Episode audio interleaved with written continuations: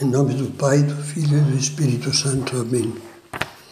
Vinde, Espírito Santo, enchei os corações dos vossos fiéis e acendei neles o fogo do vosso amor. Enviai o vosso Espírito e tudo será criado, e renovareis a face da terra. Acabamos de falar na meditação anterior sobre a razão lúcida. Lembra que eu falava de três tipos de razão razão lúcida, razão sequestrada, razão iluminada. Vamos agora começar a conversar sobre a razão sequestrada. E se você pergunta sequestrada por quem, eu lhe responderei por muitos sequestradores. Vamos começar com um exemplo. Uma pessoa idosa que tem um diabetes grave, mas que fraqueja e se põe em perigo comendo doce em quantidade. Diz: sou diabético, mas uma exceção não faz mal. Sabia que aquilo era perigoso para ele, mas o desejo de saborear, vamos dizer, um enorme pedaço de floresta negra tornou-o irracional. A gulodice, a ânsia de prazer, sequestrou-lhe a reta razão e a apagou. Depois de outra como essa, se o velho for parar num pronto-socorro com crise diabética grave, será lógico que o médico plantonista lhe diga, usando da razão lúcida, meu amigo, com o grau de diabetes que o senhor tem, na próxima vez, se repetir essa imprudência, não irá para o pronto-socorro, irá direto para o cemitério. O desejo de prazer irrefletivo, irrefletido, perdão, é um conhecido sequestrador do raciocínio correto e é poderoso como prova o fato de que tem milhões de pessoas trancadas no cativeiro desse desejo, nas mãos desse tirano o desejo de prazer, não sabem dizer não. São muitos os que já se enfiaram no beco sem saída do vício. Estão com a vida em frangalhos. A maioria deles começou só querendo experimentar uma sensação nova, um prazer inédito, iludindo-se a, iludindo a si mesmos com o, o falso raciocínio de que não acontece nada é só para saber que sensação produz. Eu sei controlar-me. Falso.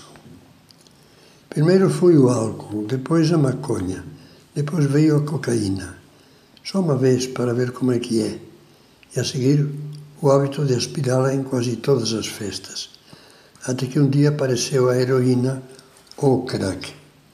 E desse modo, um rebelde independente que sabia o que fazia, eu sei o que faço, que se julgava racional, que amava a liberdade sem restrições absurdas, terminou terrivelmente acorrentado pelas algemas, algemas do vício que não consegue quebrar.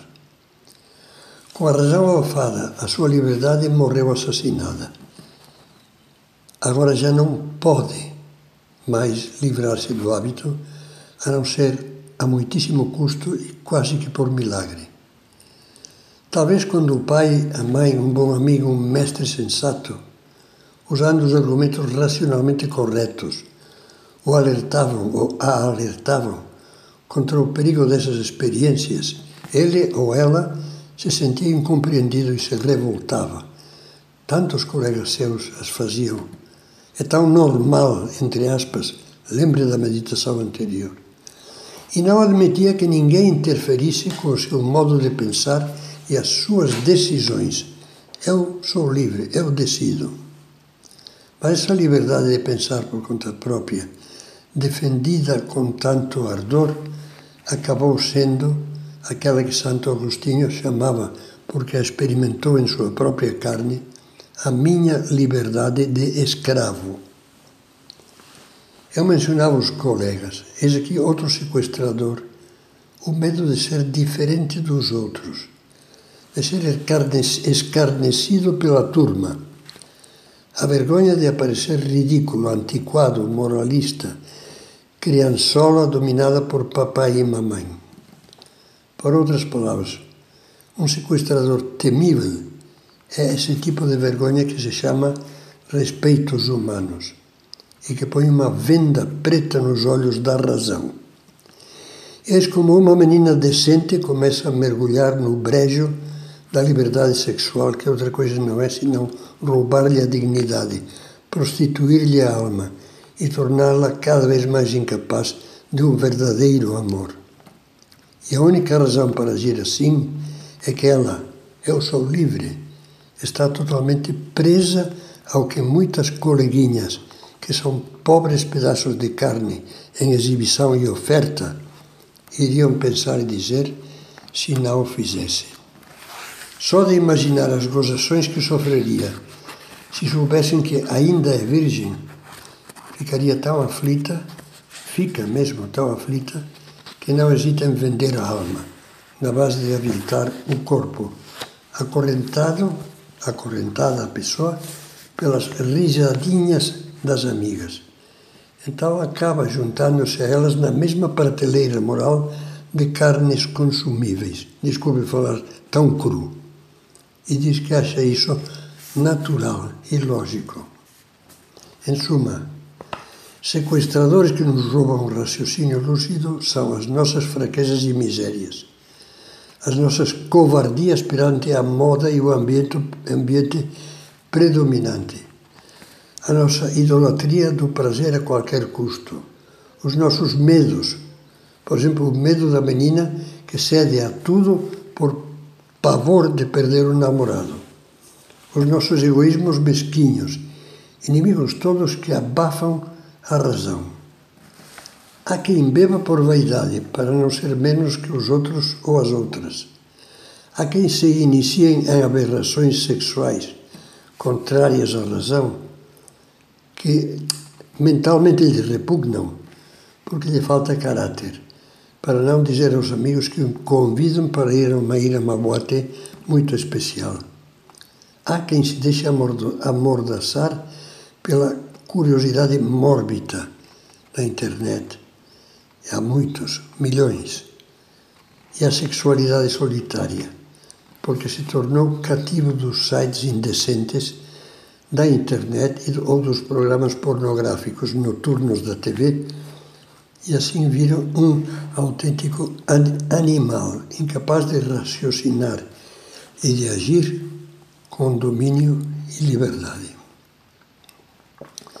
Santo Agostinho esteve tão enredado no abuso dos prazeres corporais, dirigia-se assim a Deus às vésperas da sua conversão.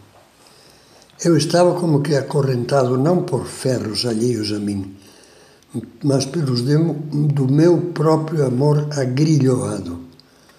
O demônio era dono da minha vontade e, e dela fizeram uma corrente em que me mantinha prisioneiro. Pois a vontade má nasce da concupiscência, isto é, dos desejos desregrados. E quando se obedece aos desejos desordenados da carne, estes se tornam costume. Quando não se quebra esse costume, torna-se necessidade. Com tais elos entrelaçados uns nos outros, diz Santo Agostinho, fizera eu a cadeia com que o demônio me mantinha acorrentado à mais dura escravidão. Leia as confissões, vale a pena. Quando o desejo de prazer espada a moral, sempre se encontram mil razões sem razão, mil explicações até científicas para tentar justificar o injustificável. E a lucidez da razão se apaga, como uma lâmpada que se queimou, e se apaga juntamente com a luz da consciência. Então a razão lúcida é vista como engano e falsidade, e chega a ser temida, apesar de ser a verdade, chega a ser temida e até odiada, como pelo pior inimigo. Não quero que me digam que estou errado. Se Deus não tiver misericórdia dessa criatura, tudo está perdido.